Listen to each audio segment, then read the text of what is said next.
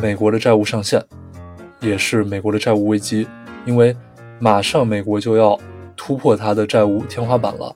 这事儿以前不是没发生过，我印象最深刻的是上一次是特朗普在任，因为快要达到赤字了，两党之间又没有达成一个很好的协议，当时很多的政府部门被迫关门了。而且美国的财政啊，它负责很多很基础的支出，比如说是医疗，那这些钱从哪儿来呢？你财政没钱了，你怎么支出？你怎么保证这些人的医疗呢？大家好，欢迎再次来到朗姆酒蛋糕，我是金汤力。我是刀锋。最近国内债券市场爆了一个大瓜，是昆明云南昆明的城投债，他们的资金体量我记得是两百个亿人民币左右，出现了无法偿付的现象。那么技术上来讲，这个东西叫做技术破产，因为你没有及时的还款，不管是说利息还是本金，然后就造成了大面积的恐慌情绪。这个恐慌情绪是很有来头的，因为你作为一个政府，而且你是昆明，昆明算是个知名的省会城市了，知名的旅游城市。对，知名旅游城市，你没办法偿还你的债务，两百个亿呀。然后很多当时帮助发行的承销商，就是一堆这个所谓的投行，就开始召开专家会议，说：“哎呀，这个其实没什么问题，对吧？我们偿还那两百个亿小事情啊。”然后呢？就演变到其中一家证券，它是一个上海的证券，啊，它的缩写叫 HT，然后大家自己去去搜一下就知道是哪家了。然后这个证券公司呢，他们召开专家会，他们会上找了一个匿名专家，这个匿名专家就说：“我给你打保票，这个肯定没问题。”结果是这名专家被请去喝茶，并且好像还要。喝茶 好几年，你懂我啥意思？但你说现在很多城投债还不上钱，又不是说一例两例了。自从之前打破钢兑之后，包商这件事之后，其实可能我也不知道具体多久，可能每几个月甚至每个月能看见一次这个事儿。而且有一次我仔细读了一家城投融资平台或者说地方政府融资平台他们的那个债务评级报告。评级报告一般会给这个主体去评，或者说给他们发的债评。我读的是给那个主体评的。然后在报告里，我才发现啊，国内很多基础设施或者说基建，咱们每天走的高速路、每天过的桥、每天去的那种公共停车场之类的，他们的建设其实都是由这种地方政府融资平台去建的基建工程。而这种基建工程的利润率是非常非常低的，它是国家规定的，你只能挣百分之三的钱。你说这个百分之三的利润率也太低了吧？对啊，你要么收不着钱，要么你必须不知道怎么着把这个钱全花出去。那你说他们哪有现金流呢？他不就得借债吗？百分之三这么低吗？现在在国内，你去银行储个蓄，银行能给你多少？哎呦，这个东西。我还真没仔细看过，但我印象里也是特别特别低的，可能都不到百分之三，肯定是没有的。储蓄率我觉得有个百分之一都不错了吧？哦，那照这么说，其实他做这个项目还是有的赚，但估计也基本等于没得赚。基本等于没得赚。我看过他们的一些账，呃，那个钱是非常少的。虽然它工程量大啊，就是这个流水特别大，但它实际走到自己腰包里的钱是非常少的。等于说它是在给。老百姓给民生做贡献嘛？它其实这种机构的目的不是为了利润。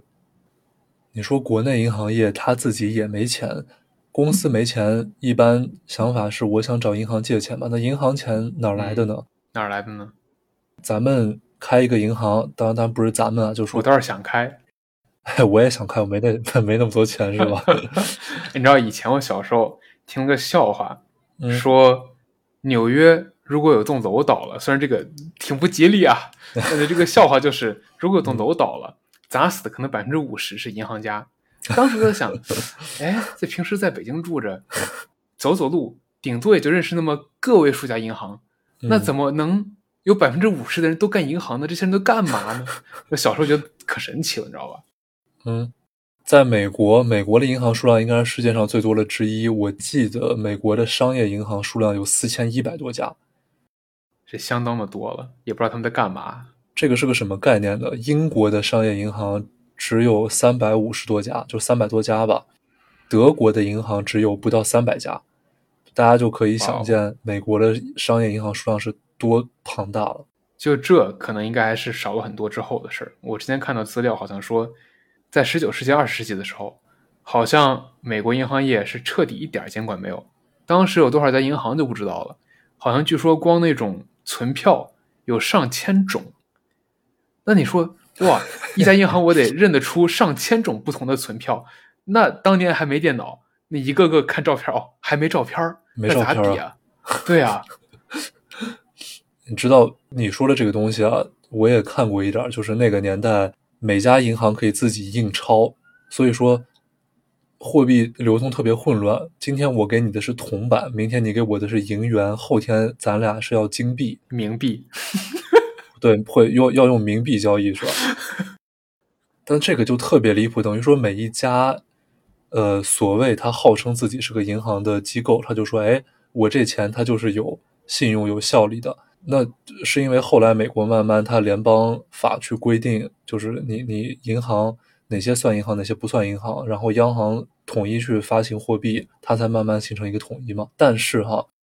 你知道咱们刚才说到的那种西部大乱斗一样的生态，其实其实让我联想到了今天的币圈，币圈不就是那样子吗？对，没错，我可以发币，你可以发币，就差隔壁的 homeless 流浪汉也出来发币了。对啊，大家都说我的币就就是最牛逼的，我的币就有用，但是你说，这这不就是和那个一模一样吗？那么钱到底是什么东西呢？并且我们所以为的钱都在哪里呢？大家平时谈到钱，可能会想：我微信里有多少钱？支付宝里有多少钱？银行卡里有多少钱？或者说我就是我钱包里、口袋里有多少钱？那么其实呢，这个货币啊，世界上的货币大致可以分为四种。第一种就是纸钞，英语叫 fiat currency。就是咱口袋里以前那个毛爷爷，对吧？红色毛爷爷，那现在不也是红色毛爷爷吗？就是没人揣了，对，没人揣了。那最大的优势呢，就是它追追踪不到，它游离于，其实是游离于我们现代的或者说当代的金融体体系、金融系统之外的。你说那么多人手都过了那个钱，你是谁说得清楚这钱是哪来的，对吧？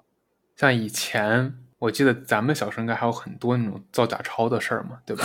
对，你你还得看这钱是真是假。然后你如果大家去超市买菜，可能超市的收收银台那边也都会有一个点钞的机器，看是真是假，对吧？小时候还觉得贼酷，但现在你再去看，可能就我觉得应该现在在国内很少再会有地方会出现这些机器了，因为大家都变成网上支付了，都微信扫码了，那就不存在假钞的问题了。谈到网上支付，谈到微信扫码，那其实他们这种 e-payment。电子支付系统最终要连谁？其实都要连银行。那这就涉及到第二种货币形式，就是银行储蓄。咱们大多数人的钱其实都是在银行账户里嘛。咱们说付什么款也是微信啊、支付宝啊，它最终连到银行上，因为他们自己不是银行，就是微信和支付宝，他们自己是没办法去去造钱的，它没有这个牌照，这是一个牌照生意，是商业银行牌照。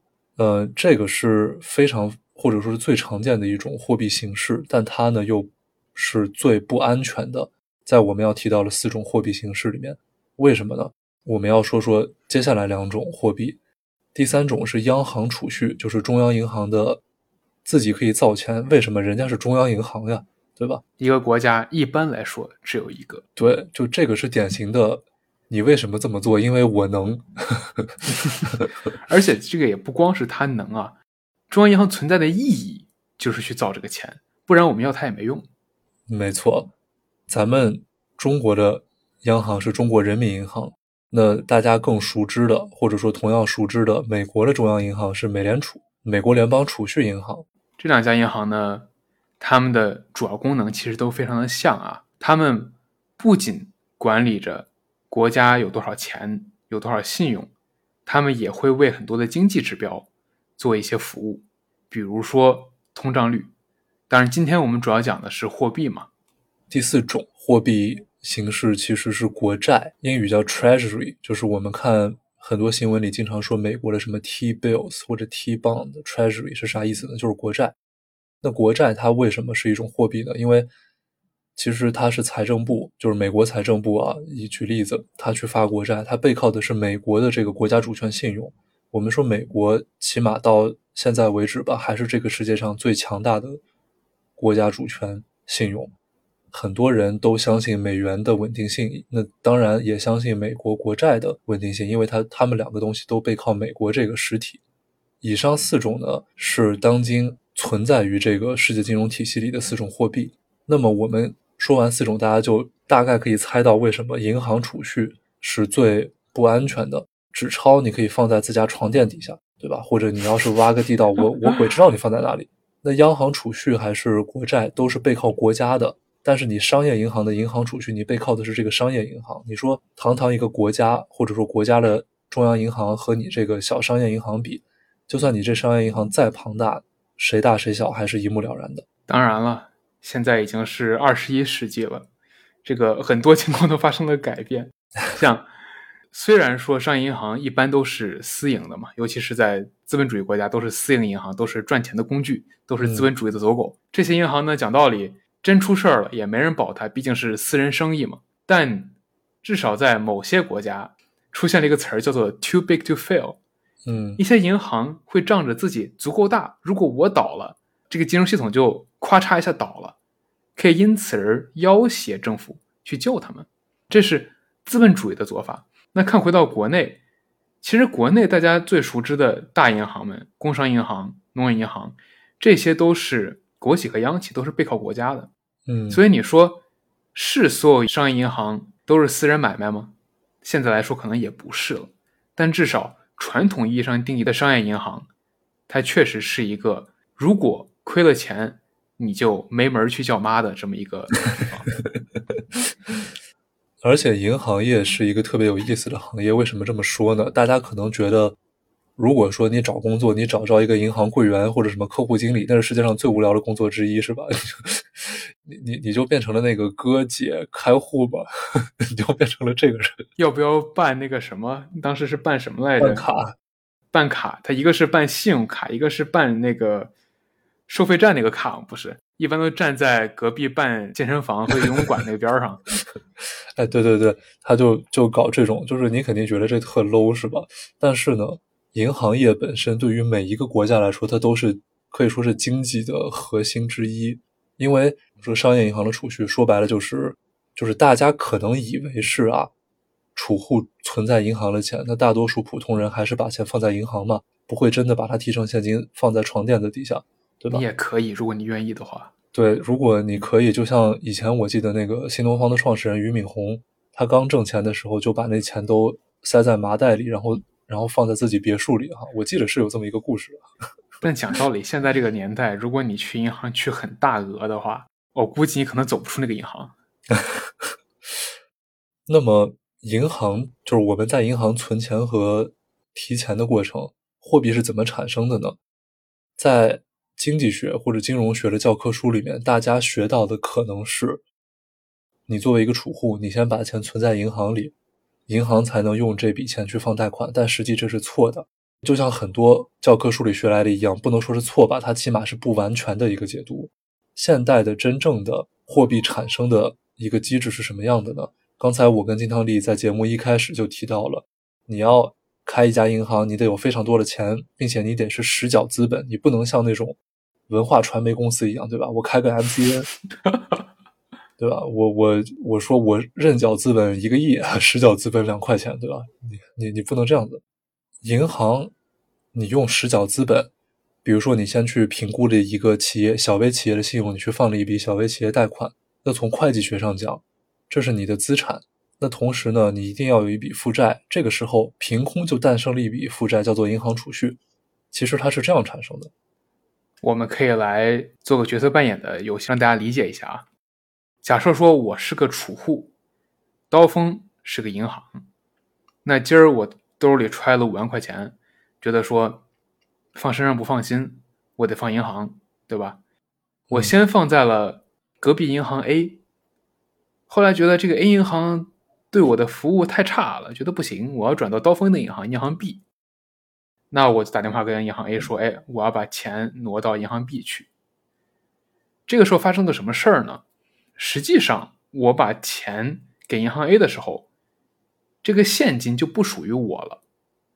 最后从银行 A 到银行 B，大家都都清楚，他不会真的说找辆车把你的钱运过去，他只会在网上说：“哎，这五万从我的账变到你的账上了。”那这个时候，银行 B 也就是刀锋。他身上就会多五万块钱资金来源，而这个来源他可以做很多事情，他可以放在手上就说：“哎，我的账上多五万块钱。”他也可以把它变成贷款、买国债、做资产证券化这一系列的操作。而作为一名银行，他要做的事儿，呃，他他就不是拿在手上，他要真拿到手上，他这个银行别干了。银行要做的事儿一定是。尽可能的把手上拿到的每一块钱资金来源都变成更多的钱，这意味着什么呢？他们一定会拿这个钱去，比如说去外面放贷款。我一开始给刀锋五万块钱，刀锋放了五万块钱的贷款，这五万在刀锋账上趴着，它的一个资产。而由于现代金融体系非常的复杂，有很多不同的功能，刀锋是可以把这五万块钱变成十万、十五万的。怎么做呢？让刀锋解释一下。比如说是金汤力刚才说的那个情境啊，我有我买了一些，就是我的资产嘛，我有一些贷款，我买了一些国债，或者还买了一些别的很流通性很好的资产。那么通过金汤力所说的现代金融体系里的资产证券化，我可以把这些东西做抵押。比如说，哎，我想从别的银行借一笔钱，或者从别的机构借一笔钱。我就说，你看我这贷款，我贷给的是金汤力，啊，金汤力是一个还款能力非常强的人，然后这笔贷款呢，就是我的抵押资产。那可能我想用这五万块钱做抵押，我借他个十万块钱或者六七万块钱。如果对方比较保守，那对方说 OK，我到时候实在不行，我把这贷款拿过来呗，因为。金堂里还付着我利息，他还要付本金。对方觉得这买卖还不错，挺稳定的一个收益。那我就把这五万变出来十万块钱。那拿着这十万块钱呢，我又可以去放贷了。那放贷的时候，比如说我又给金汤力放贷，因为金汤力我觉得是我的优质客户，我天天拿钱。然后，其实我觉得这是个很正常的思路嘛。那是，只要我还需要这笔钱。他他需要钱，然后他还是优质客户。我评估了一下他的信用风险，我觉得非常低。我给他又放了十万的贷款，然后我就又跟另外一个机构说：“哎，你看，我又给金汤力放贷了，他是我的优质客户，然后他的信用还是很好。那我通过这个新的十万的贷款，我又可以去做抵押，我又去拿新的钱。那国债呀什么的也是一个道理。那等于说，金汤力一开始在我这儿其实就是个五万块钱的事儿。”但是呢，通过以上种种操作，一环扣一环，最终可能就变成了五百万的操作。大家就知道，这个五万到五百万的就一百倍的杠杆嘛。这个金融的花样就出来了。你说它难吗？它不难，它就是个放贷款的事儿。但你说它难吗？它确实难，因为你作为一个想要把这个链条想清楚的人，你能把中间的每一步都想清楚，把它的风险都评估的到位，这是个很复杂的工作。当然，我们刚才说这个例子很夸张啊，夸张一个是夸大了五万能变成五百万这个事儿，第二是夸小了中间这个链条的复杂程度。因为实际上，如果我真放五万块钱贷款，那真的它不可能真的变成五百万，这也太夸张了。像如果银行有五万块钱资产，他拿出去抵押，一般是抵不到五万的，可能比如说五万第一次抵押抵到三万，三万拿出去抵。抵回来可能，比如说两万块钱，这样依次递减，有可能最后的五万会变成十五万、二十万，但一百倍确实夸张了点。其次就是，实际上很多抵押并不是说我这儿有个资产，你把钱给我，就这么就结束了。一个很常见的银行抵押方式叫做 repurchase agreement，回购协议。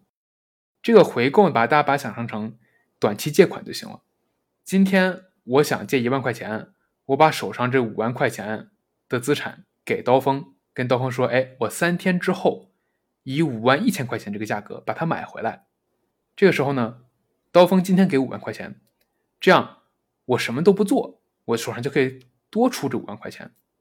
至于到三天之后呢，我再花五万一千块钱把它买回来，说白了付了一千块钱利息，我这三天可以多五五万块钱去使用。这个机制其实就是借款方先卖出这个证券，拿到一些钱，然后呢。经济实质上而言，就是我们刚才说了，用证券做抵押去贷款，其实和刚才我们说的银行这个资产证券化的经济实质是没有区别的。然后在这个回购，就是 repo，刚才金汤里说的这个回购协议，或者说负认购协议，有些翻译会不一样。从破产法的角度而言，也是有利的。为什么呢？即便借款人他申请破产，因为回购协议本身是有买卖的机制在的。那放款人，就是说放出这个贷款的人，也可以拿走被抵押的证券，因为这个证券已经是被卖给他们了。如果你要走普通的那种资产证券化，有些会有这种呃所有权上的一些纠纷啊什么的，所以这个 repo 的机制是非常被人们所喜爱。通过这种短期融资呢，投资人或者说一些需要资金的人，可以在非常短的时间内加非常高的杠杆。它就可以实现，比如说一块钱变成一百块钱或者九十块钱这样的呃壮举。当然，大家听完之后觉得这东西怎么听着那么有风险呢？那它确实，当年零八年还是零七年，雷曼兄弟破产 就是因为这个东西。大家如果感兴趣呢，之前我们做了一期跟金融危机相关的节目，大家可以去听一听。对，那个节目叫《日光之下无心事》，呃，是讲零八年金融危机的，其中也提到了 repo 的机制啊。然后呢，银行贷款这个东西，它涉及到关于央行储蓄，因为我们说，其实很多商业银行它放在，就是它的资产啊是在央行储蓄那边。那中央银行的储蓄是中央银行管着嘛？我管我这个电子账户里这个数字是多少？比如说中国人民银行今天说这个是一，那它就是一；他说二，它就是二，因为是国家政府机关嘛。有些朋友可能听说过，央行里面一个叫 Central Bank Digital Currency，就是中央银行数字货币，对吧？咱现在说的数字人民币，它的理念是让每个人都直接在中央银行有账户，跳过商业银行这个中间商。这看似是一个很不错的东西。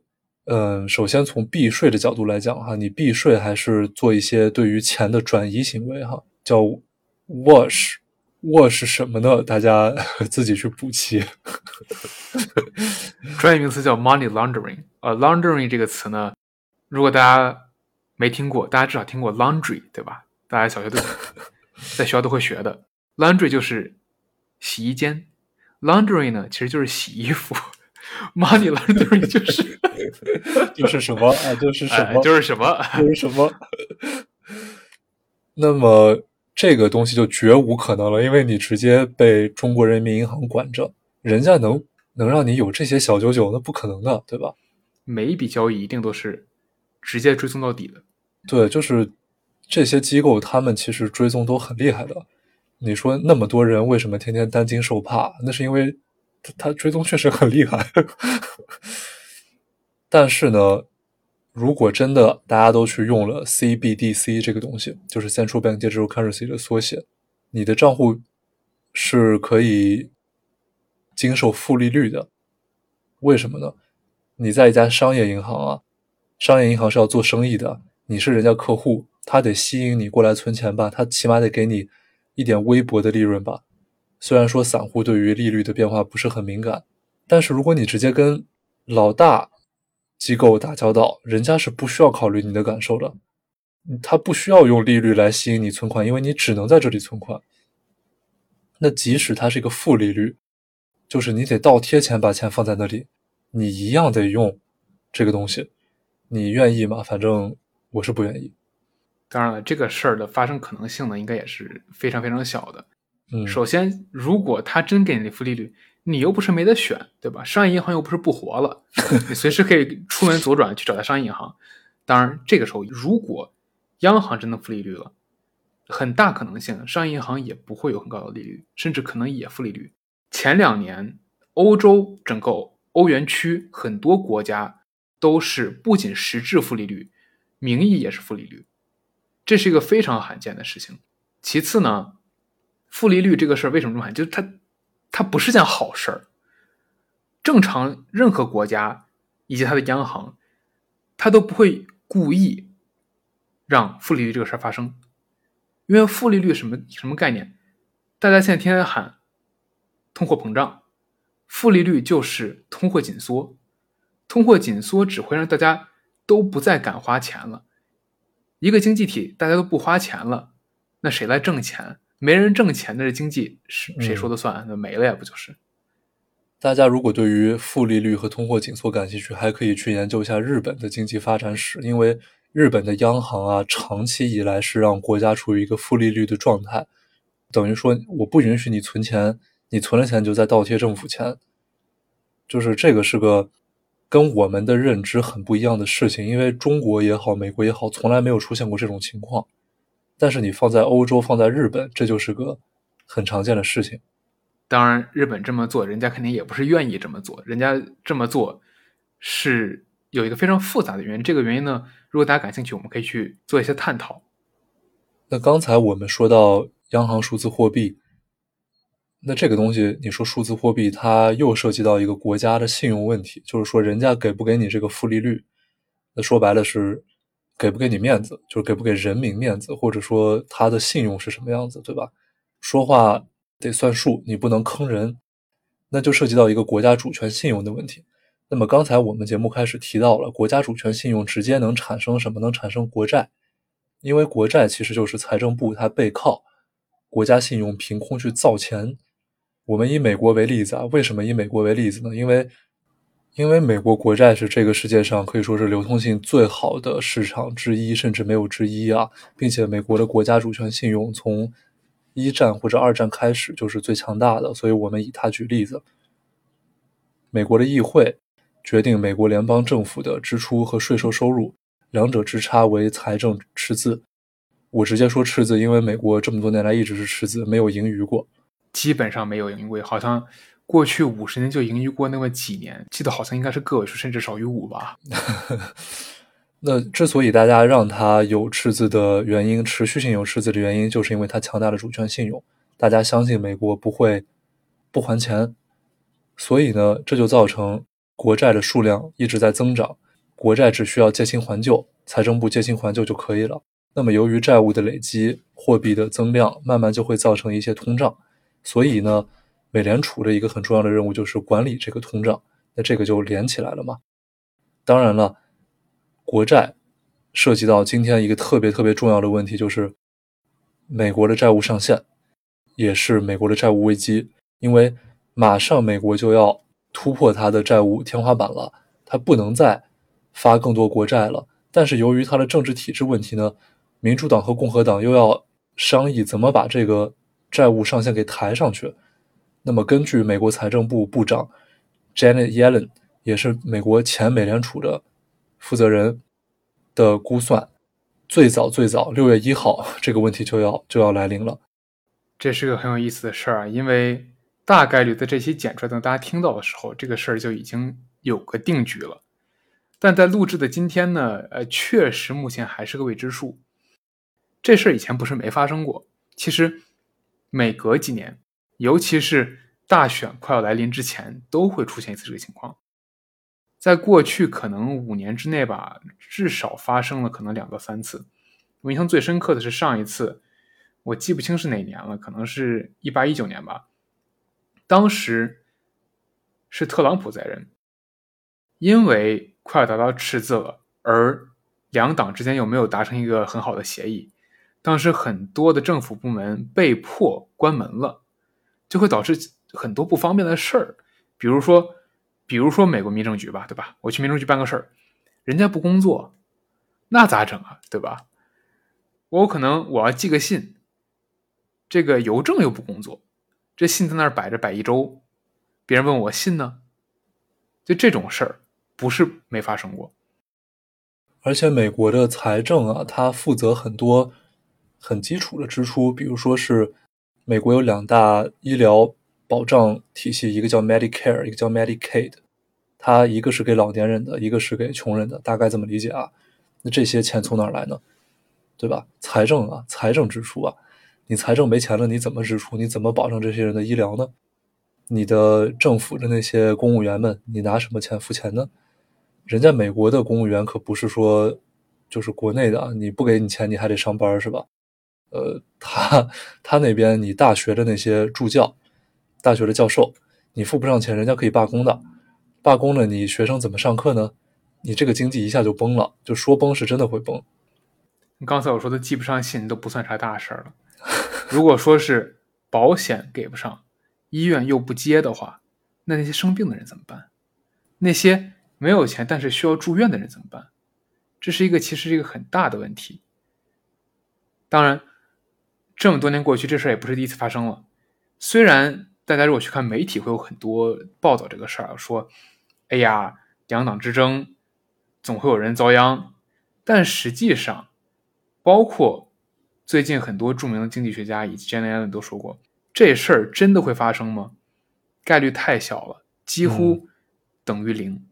因为大家想象一下，美国如果国债还不上，这其实就跟一开始在开头的时候我们说到某些商业银行技术性破产一样，它是破产。大家能想象美国这个作为一个国家破产吗？这会意味着所有跟美国建交的、所有跟美国人做生意的这些人与国家都不能再相信美国了。那整个经济会瘫痪。美国这种两党之争，他爱再怎么争，会有人真的愿意看到这一天吗？我不觉得。但是最后能不能争到那个情境呢？现在我们拭目以待啊！不到一周了。另外一个非常值得思考的事情是这样子：首先，大家会把美国国债看作是世界上最安全的资产，可能没有之一。那么，当安全资产出现问题的时候，或者说大家觉得这个世界上经济不好的时候，那当你觉得经济不好的时候，你怎么办呢？你肯定想购买安全资产嘛，或者你你把现金攥手里面，你肯定会避开一些投机性相对更强的投资，比如说股票，比如说是呃虚拟货币，对吧？你会想把你的钱从那些里面抽出来，然后放在安全资产里面。但是美国国债的。Technical default 就是它还不上利息，可能会造成一个什么局面呢？首先是股市会崩盘，大家想把钱从股市里撤出来，那你股市又全面对吧？大家本来就已经天天 A 股、美股、港股天天就跳水了，然后你要继续跳水，而这个跳水还不是说跳一次水，这可能是跳进一个大家没见过的水里。对，就是你以为上次是底，结果这次又过了很很好久还是底，然后。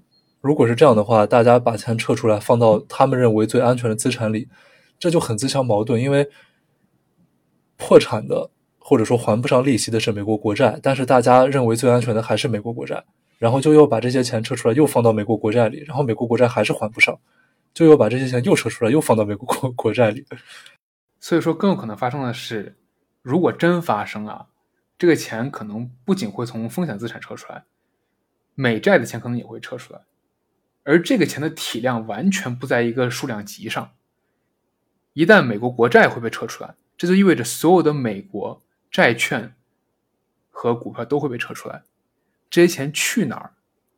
先不说它能去哪儿，这个钱的数量级至少是几万亿，甚至上上十万亿。这世界上没有任何东西能够承担这么多的钱。没错，你给一些基金管理人，首先基金管理人现在裁员的裁员，关闭的关闭，你真给他们，然后说我要求你三个月内你给我多少收益，很多人是做不到的，而且不是很多人是压根儿做不到，世界上没那么多资产给你去买了已经。没错，你说攥在手里吧，你你倒是也行，你就你就消费去啊，但是很多这些钱是攥在机构投资人手里，机构投资人他的本职工作是要钱生钱，你要拿这些钱去做投资。那他们就会面临一个非常窘迫的境地，就是没有东西可买。那你如果长期没有东西可买，你是要失业的。因为作为那些投资人，他们的工作之一就是要把这个钱投出去。你先别管挣不挣钱，你要投出去。你连投都投不出去，你你不等等裁员的吗？当然了，这也有可能导致在世界的另一个角落，那些资产价格狂飙。但是，这是好事吗？我不觉得是啊。嗯，那么我们想有一种去降低它的债务存量的方法，就是美联储央行去做量化宽松。什么叫量化宽松呢？了解过零八年金融危机的朋友应该了解过，它就是 quantitative easing，凭空造钱，央行储蓄去买资产，或者叫公开市场操作。央行用自己的钱去购买，比如说是美国国债，那么这不就消解了杠杆？降低了债务危机来临的可能性，同时呢，还给市场注入了资金。但是呢，这就又造成了一个问题：金融体系中的货币总量增加，你如果一直增加，一直增加，你把这个国债转变为央行储蓄和银行储蓄，你不就增加了系统中货币存量？对，货币存量你就有通胀的压力。但是现在美联储它在。提高利率，它为的就是降低通胀的压力，因为美国已经在面临通胀的压力了。就我相信这点，当然金汤力比我是感受深刻很多的。这个具体的美国通胀具体的事情呢，我们这里不会展开特别多去解释。但是可以说，任何一次通胀高到央行需要去插手的情况的时候，它都已经不是一个说我通胀百分之二，通胀百分之三。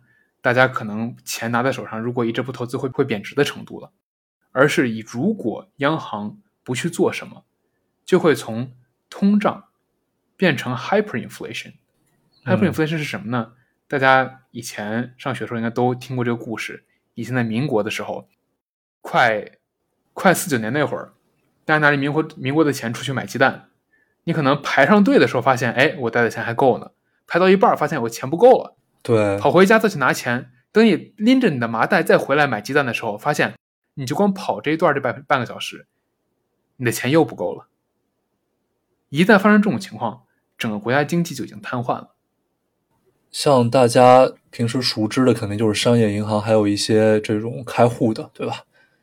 嗯，就是券商营业部，就是大家可能是如果说做买卖股票、基金投资的，是熟悉这种。那么那些开户的呢？他们所在的机构啊，其实叫 primary dealers，叫做市商或者叫初级市场交易商。为什么他们的角色重要呢？我跟金汤力刚才不是提到了 repo repurchase agreement 回购协议这个东西吗？或者叫夫人购协议。很多做市商呢，他们会把从这种超短线的，就是隔天的，可能一两个晚上的 repo 贷款借来的钱，用于购买。更长期的资产去赚取一个利差，因为长期资产你有这个时间风险，一般你的利率给的是要高一些嘛。那可能你的 repo 的利率是百分之零点零点零一，那个资产的利差是百分之九。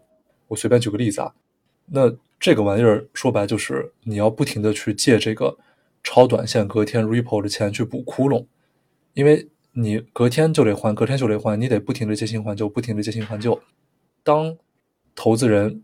有了一些对于市场的恐慌判断的时候，比如说是美国的债务上限，那可能就会拒绝给一些做市商 （primary dealers） 借出新的 repo 的钱，就是不给你借新还旧了，你必须得用现金 （hard cash） 把我这个窟窿给补上。我不要不要你再给我承诺，对吧？因为贷款就是承诺嘛，我不要承诺，我只要钱，导致这些初级市场的做市商、交易商。大量的折价卖出资产，英语所说的 fire sale，去偿还这些隔天的 repo 负认购协议。那这个时候呢，就会在很短时间内，大家看到股票指数大幅下跌，资产价值大幅下跌，就是这个地方亏了多少钱，那个地方亏了多少钱，这就非常非常可怕了。那这些做市商呢，他们在金融系统里能够触及非常多的角落，因为他们打交道的，呃，这种对手方可能涉及到很多很。灰色的，或者说是比较隐秘的基金机构，像是对冲基金、私募基金、ETF 基金，或者说我们说的 shadow bank，就是影子银行。那这个时候呢，央行要面临的问题就不仅仅是，比如说美国国债这样一个问题，它面临的问题可能是整个金融机构里、金融体系里非常多看不见的角落，而且是世界范围内，它不仅仅是美国范围内，这个问题就非常非常大了。说白了就是。美国央行，你看着它牛逼，看着它厉害，其实它确实能看到比我们一般人看到东西多很多的东西，但它顶多也就是个盲人摸象。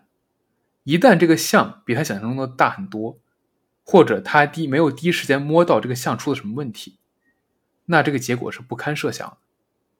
美联储呢，他们基本上隔三差五，甚至每天都会跟世界上一些别的重要的央行。呃，西方世界啊，比如说是英国的央行 Bank of England，日本的央行 Bank of Japan，然后是瑞士的央行 Swiss National Bank，还有加拿大的银行 Bank of Canada，他们去开会议，就是开小灶，大家去商量讨论一些事情。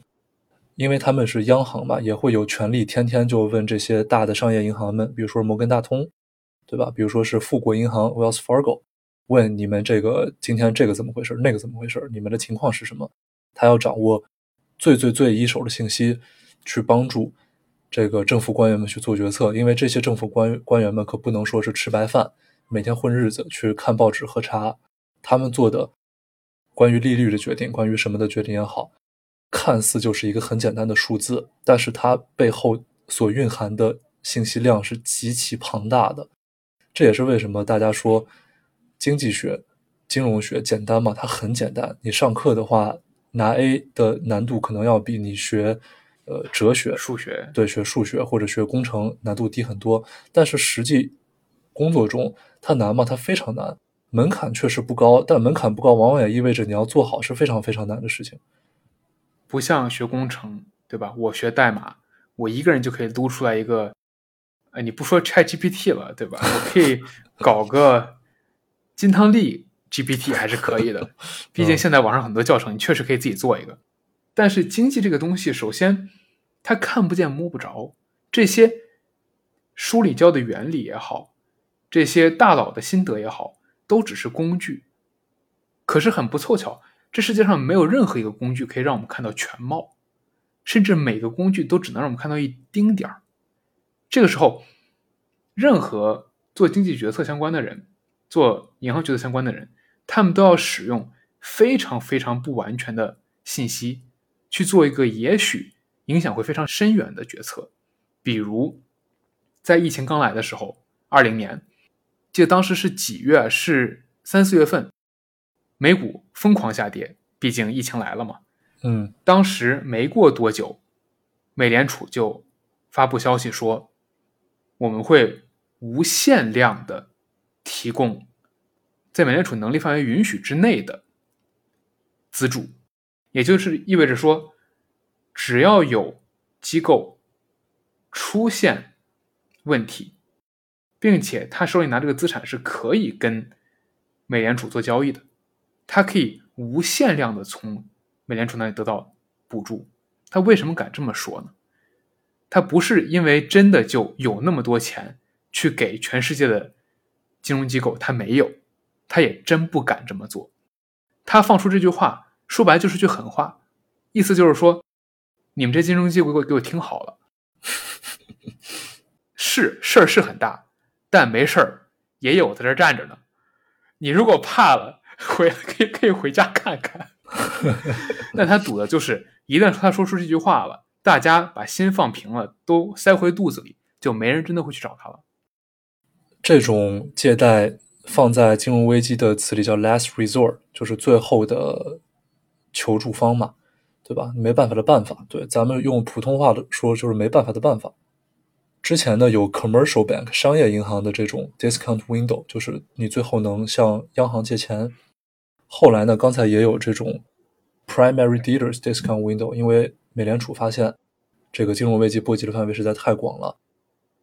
但是你说。真的，所有机构在所有地理位置的考量上，什么叫地理位置考量呢？就是不同国家有不同国情。比如说前一段时间我们的经济会议上，这个人民银行还是谁就说了，自己家的孩子自己自己带是什么意思呢？你地方政府借了多少债务，那是你地方政府的事情。你们地方政府融资平台有多少隐性的地方债务？什么叫隐性地方债务呢？就是大家潜规则。认为地方政府一定会给这些地方融资平台出钱去还债，就大家有这么一个香炮就默认的默许的规则，大家都不说，但是都这么想，但是也没有黑纸白字、白纸黑字把这个东西写在合同里面。那央行就说了，自己家的孩子自己带，我们是没钱，我们也不给你出钱。你要是破产，就像昆明城投一样，我们一开始说的那个，你自己管去，我们不管你。那这个问题就就非常大了，因为等于说我们刚才提到的这种。央行的 discount window 没办法的办法，这个办法不存在了。那么，地方政府那么多的债务怎么办呢？这是个很好的问题。那说了这么多央行，我们转回头来说最后一种主要的钱，也就是信用生产的方式，central bank reserve。这个 reserve 你可以把它翻译成保留资金也好。你说它是法律要求也好，它说白了就是中央银行会对他辖区内的商业银行说，不管你有多少钱，你得有，比如说百分之五放在我这儿。这样的做法呢，是保证这些商业银行不会无休止的像一开始那个例子一样，五万变五百万，一块钱变一百块。毕竟怎么想一百倍杠杆都有点风险太大了。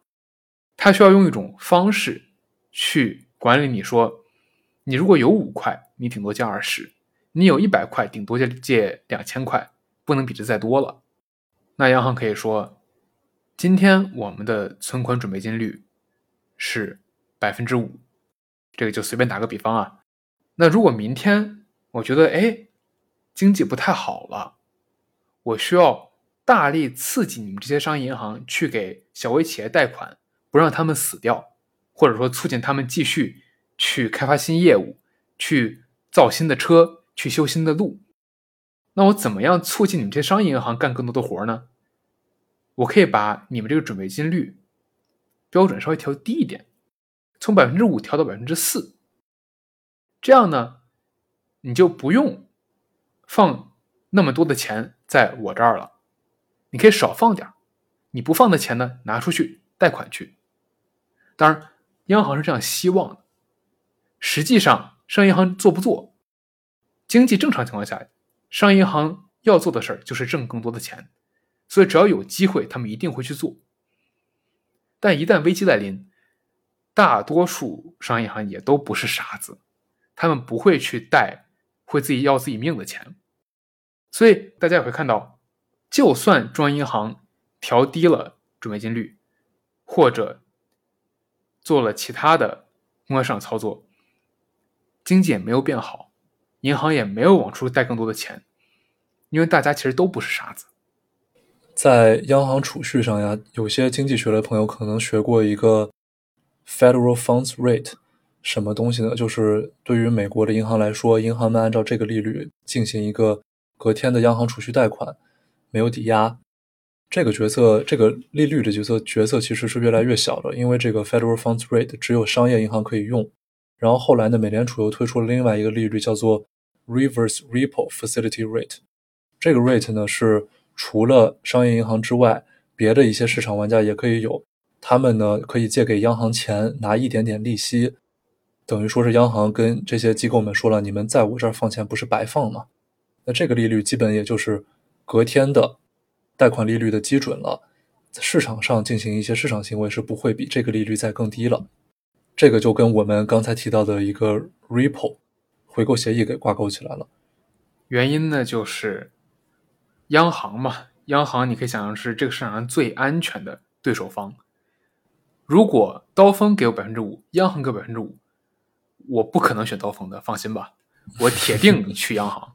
对吧？那刀锋要想跟我做生意，他就必须比百分之五高，他可能要给我百分之八。但如果央行想控制市场上的风险，那可以央行也可以 match 到百分之八。那这个时候我又会回去跟央行做生意，所以央行通过控制这个利率，也可以很大程度上的控制这个市场上流通的资金的量以及风险程度。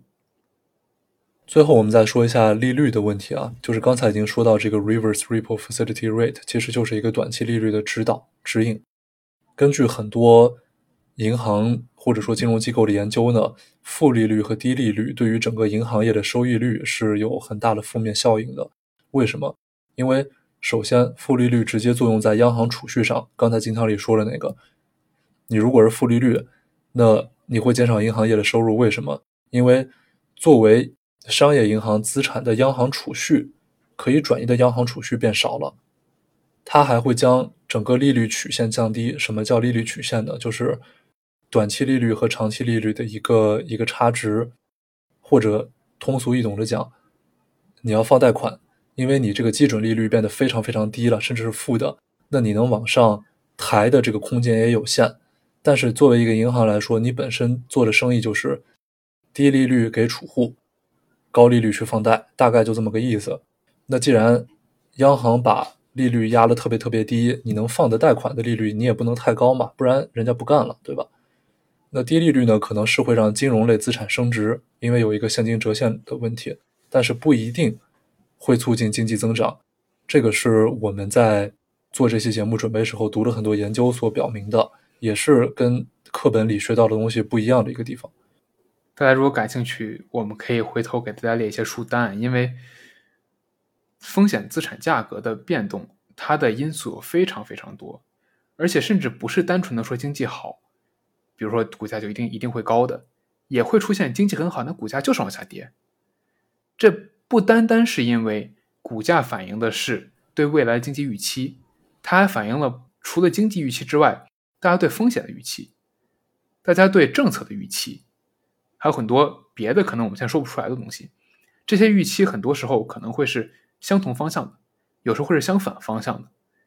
而相反，你可以是经济预期向上。政策预期向下，你也可以是政策预期向上，经济预期向下，而最后产生的结果是很难去估计的。这一期节目呢，我们讲了很多跟货币是怎么产生有关的故事，也讲了很多跟央行，包括中国央行啊，还有美国央行相关的故事。如果大家对这些内容感兴趣呢，也可以来加我们的听友群，给我们留言。我们也很希望去做一系列跟经济主题以及和大家切身相关的很多概念的科普和分析。最近呢，还有一个很好的消息啊，之前三十六氪就是那个国内很大的财经频道来找我们了，邀请我们去正式的入驻三十六氪的音频频道，也就是他们自己的一个播客平台。这对我们来说也是一个很令人兴奋的事情啊，因为毕竟我们这种小主播，哪对吧？能成为三十六氪 APP，大家可以在手机 APP 里听到啊。他们的第二十名，整整二十特邀音频作者，我跟金汤丽真的是非常开心的，非常非常开心。同时呢，也希望大家能够多多的，不管是在三十六氪这个新的播客 APP 里，还是在我们的苹果播客小宇宙里面。留言、点赞、订阅、订阅、订阅再订阅，也欢迎大家把我们电台分享给身边可能感兴趣的朋友。最后呢，还想再说一下，上次我们在招的新媒体运营实习生以及内容创作实习生，已经有感兴趣的伙伴联系了金汤力，跟我们聊一个共同创作的潜在的可能性。我们也欢迎更多的小伙伴。呃，跟我们沟通你们的想法，然后我们来看一看是不是真的有一个共同创作的潜力。那欢迎大家发邮件，或者说跟金汤力联系这个事情。那这期的节目就到这里了，我是金汤力，我是刀锋，我们下期再见，拜拜。